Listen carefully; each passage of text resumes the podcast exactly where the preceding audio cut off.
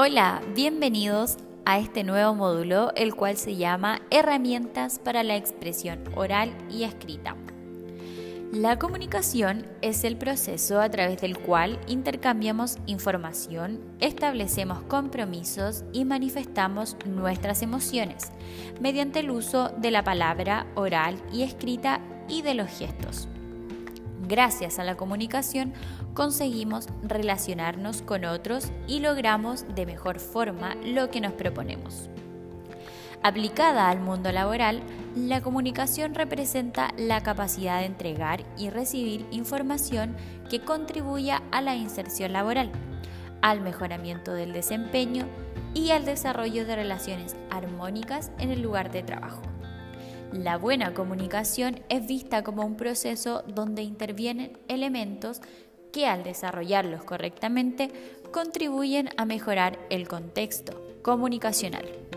Estos elementos son el emisor, receptor, código, canal y mensaje. Existen ciertas normas de comunicación oral y escrita cuyo objetivo es que el mensaje llegue y sea comprendido correctamente por el destinatario. Algunas normas de comunicación oral son la estructura, la simplicidad, la cortesía, la cercanía, entre otros. Todas ellas son muy importantes en el contexto laboral ya que pertenecen a la buena comunicación, contribuyendo a evitar y resolver problemas de la mejor manera posible.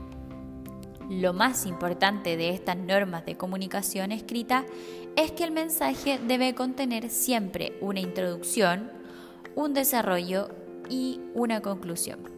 De esta manera se asegura que el compartir documentos al interior de una organización tenga un formato establecido y sea aceptado por todos.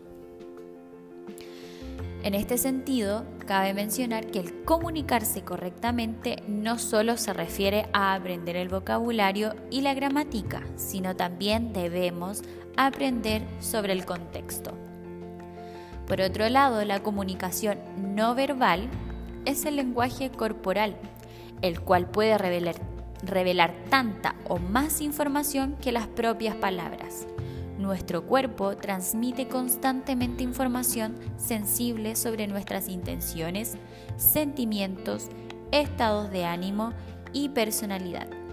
Incluso cuando estamos quietos en silencio, los gestos, las posturas, las expresiones faciales, y la apariencia hablan por nosotros mismos y pueden resultar muy elocuentes. La comunicación no verbal se expresa a través de las expresiones faciales, los gestos, las posturas, la apariencia y el paralenguaje. Finalmente, cabe mencionar la asertividad.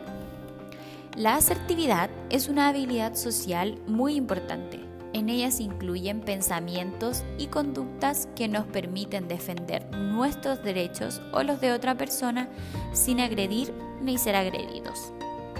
Por otro lado, la vida laboral es una compleja relación de interacciones con personas de todo tipo. Tenemos los compañeros de trabajo, las jefaturas, los clientes, entre otros. Cada una de estas personas tiene una crianza diferente experiencias de vida distintas e intereses diferentes, que al interactuar entre sí generan de manera natural las diferencias de opinión. Por ello es importante tener la capacidad de defender nuestra opinión de manera asertiva. Por último, quiero recordarles que el ser asertivo o ser asertiva no es tener siempre la razón, sino saber expresar nuestras opiniones y puntos de vista, indistintamente de si son o no correctos, ya que todos podemos equivocarnos, sin faltarle el respeto a otras personas.